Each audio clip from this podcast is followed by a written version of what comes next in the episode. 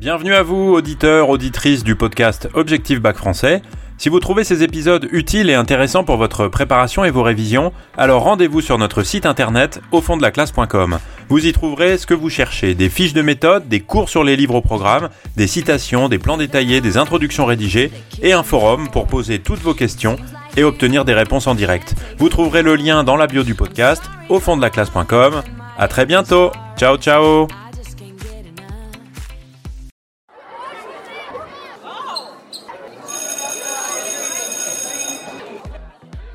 Bonjour à tous, chers élèves et chers amis du site au fond de.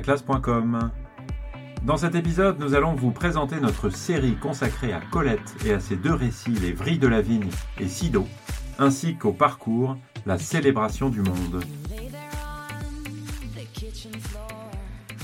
Gabrielle Sidonie Colette, qu'on appelle couramment par son seul nom de famille, Colette, a eu une vie amoureuse libre et très riche, exceptionnelle en son temps, celui de la belle époque et de la première partie du XXe siècle.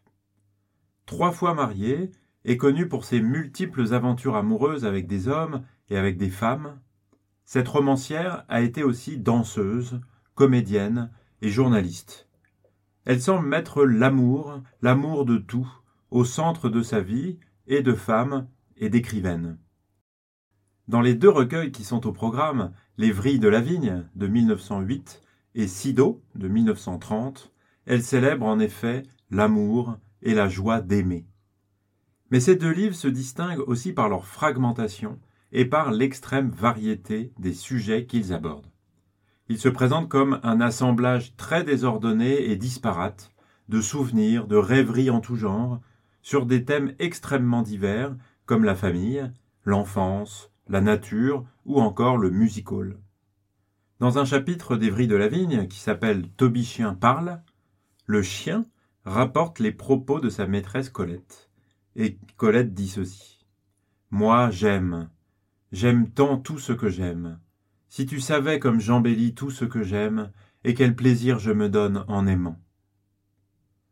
À en croire cette citation, qui est donc une citation que Colette fait elle-même d'elle-même, on pourrait dire, L'amour est donc au cœur de ces deux œuvres et du projet d'écriture de Colette, mais l'amour est aussi au cœur de toute son existence, de toute sa vie.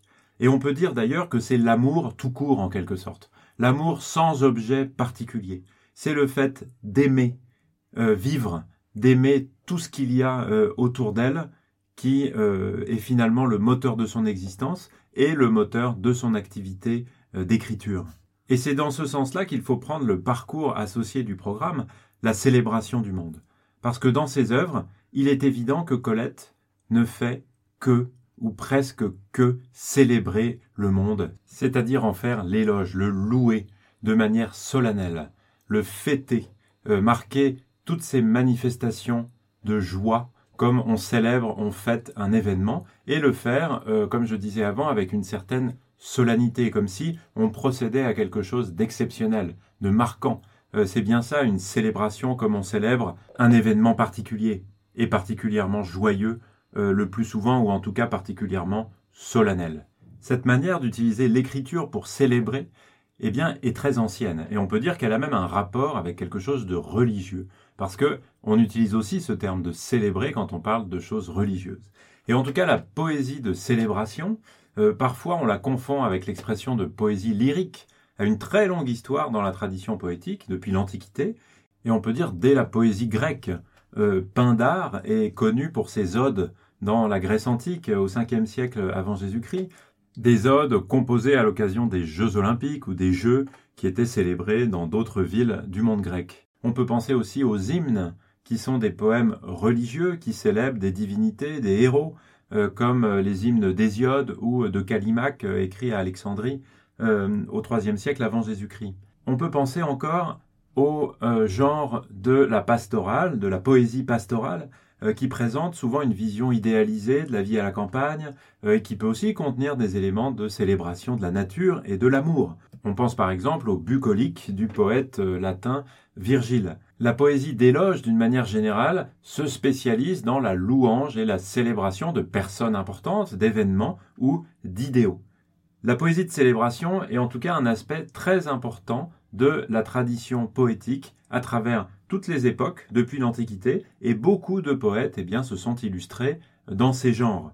À côté de la poésie, le genre de l'éloge est aussi un genre de la rhétorique, de toute la tradition des orateurs, et là encore depuis l'Antiquité, puisque à côté du genre judiciaire et du genre délibératif, il y a dans la rhétorique le genre de l'éloge et du blâme, ce qu'on appelle parfois le genre encomiastique. On voit à quel point il est naturel, en quelque sorte, pour les sociétés humaines d'utiliser le langage, et en particulier cette forme d'usage particulier qu'est la littérature, pour la célébration du monde. Et ce qu'il y a de particulier peut-être dans les œuvres de Colette ici, c'est que ces œuvres se présentent comme des récits. Et on pourrait même préciser des récits autobiographiques. Et dans un cas comme dans l'autre, on a une série de chapitres qui sont liés directement à la vie réelle de Colette, qui se raconte, qui raconte ses pensées, qui raconte des événements de sa vie et qui parle de personnages réels de son existence quotidienne, présente ou passée. On est donc conduit à lire ces œuvres en considérant, au-delà de leur immense variété, que c'est véritablement le sentiment du plaisir, de l'amour et l'envie de célébrer euh, tout cela qui font l'unité profonde euh, de ces deux recueils euh, d'Evry de la Vigne et de Sido. Et on verra dans cette série d'épisodes à quel point l'amour apparaît en effet au cœur des deux œuvres. Et puis on verra aussi que l'amour ne se réduit pas euh, chez Colette au sentiment amoureux pour les personnes, ni aux joies de la sensualité et de l'amour charnel, physique, du plaisir, du corps, mais qu'elle célèbre, comme euh, elle le disait, tout ce qu'elle aime, c'est-à-dire une très grande variété euh, d'éléments de sa vie, la nature, bien sûr, les paysages, avec une exaltation extraordinaire des sens qui fait la célébrité de Colette, euh, parmi cette nature, le spectacle des animaux et euh, des animaux domestiques en particulier. Elle célèbre aussi la vie parisienne, la vie de la ville, la vie nocturne, la vie des fêtes, en particulier en lien avec son activité sur la scène parisienne du music hall, de la danse qu'elle a pratiquée pendant un certain nombre d'années, et plus généralement de la vie nocturne, de la vie des nuits parisiennes et du monde du spectacle. Et bien sûr, dans Sido en particulier, elle célèbre la famille. Elle célèbre ceux qui ont fait son enfance, en particulier sa mère, mais aussi son père et ses frères et sœurs. Et on pourrait aussi conclure en disant que si quelque chose est célébré dans les récits de Colette, dans l'Évry de la Vigne et dans Sido, eh bien c'est aussi Colette elle-même d'une certaine manière, parce que ces récits autobiographiques, poétiques aussi, sont l'occasion pour elle de défendre les choix de sa vie en particulier la grande liberté euh, qui est au cœur de son existence, et d'une manière générale ses choix, son existence, sa vie à elle. Et comme c'est une vie d'écrivaine, eh bien, il y a aussi, et c'est d'ailleurs dans la citation euh, de d'Evry de la Vigne que je vous proposais au début, euh, il y a aussi une célébration de la recréation de la vie par la littérature, c'est-à-dire une célébration de l'écriture poétique elle-même, du récit personnel poétique, euh, qui est euh, celui qu'elle met en œuvre dans ces deux œuvres, de manière différente, dans l'Évry de la Vigne et euh, dans Sido. Deux œuvres, l'Évry de la Vigne et Sido, qui sont aussi écrites à des moments de la vie de Colette qui sont bien différents, puisqu'au moment de la publication des premières éditions d'Évry de la Vigne, Colette vient de divorcer et elle expérimente une vie de liberté très grande. Elle commence à se produire dans des spectacles de mimes, de danseuses, dans le Paris du music hall du Moulin Rouge. Elle suscite d'ailleurs des scandales à cette époque-là, notamment en s'affichant euh, dans un spectacle avec son amie et amante euh, Missy. Dans les nombreux récits d'Evry de la Vigne, elle parle donc d'événements contemporains. Avec peu de recul, elle parle de sa vie du moment, euh, d'une certaine manière comme on le ferait dans un journal intime, c'est-à-dire sans distance.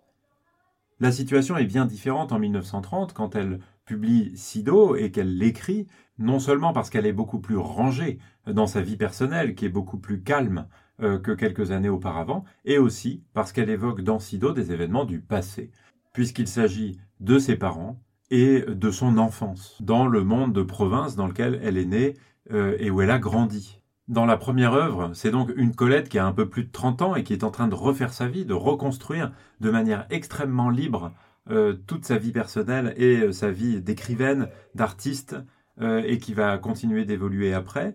Alors que pour Sido, il s'agit d'une femme qui a presque 60 ans, qui a perdu ses parents et qui parle d'eux et qui recrée son enfance à travers un récit autobiographique rétrospectif. Voilà en tout cas ce que je souhaitais partager avec vous pour introduire ces épisodes sur les deux récits, Lévry de la Vigne et Sido de Colette. Vous pouvez retrouver un certain nombre de choses sur le site au fond de la classe.com. Je vous dis merci beaucoup de m'avoir écouté et à très bientôt. Ciao ciao